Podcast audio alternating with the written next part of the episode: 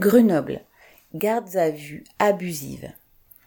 Lundi 25 avril, quatre jeunes lycéens et étudiants de Grenoble ont été placés en garde à vue en raison d'une plainte déposée par des militants du syndicat réactionnaire UNI, ouvrez la parenthèse, Union nationale interuniversitaire, fermez la parenthèse, suite à une bagarre qui les aurait opposés quelques jours avant.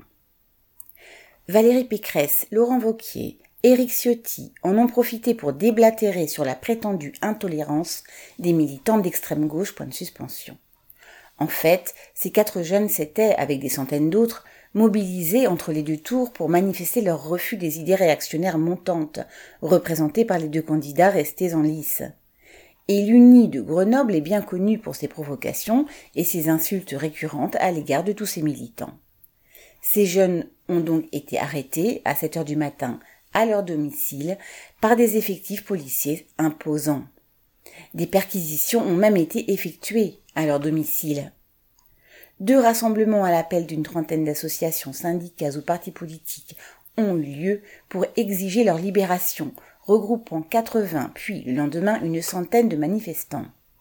Devant le commissariat, tous scandés, ouvrez les guillemets, militer n'est pas un crime, relax, relax, pour les quatre de Grenoble, fermez les guillemets. Ouvrez les guillemets, libérez nos camarades, fermez les guillemets. Les quatre jeunes ont finalement été libérés après 39 heures de garde à vue. Mais la procédure judiciaire se poursuit. Pendant ce rassemblement, des policiers ont jeté de leurs fenêtres un seau d'eau sur les manifestants, et l'un a crié, ouvrez les guillemets, au boulot les fainéants, fermez les guillemets.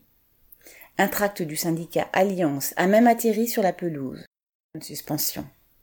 Visiblement, la situation politique encourage les partisans de la matraque. Correspondant Hello.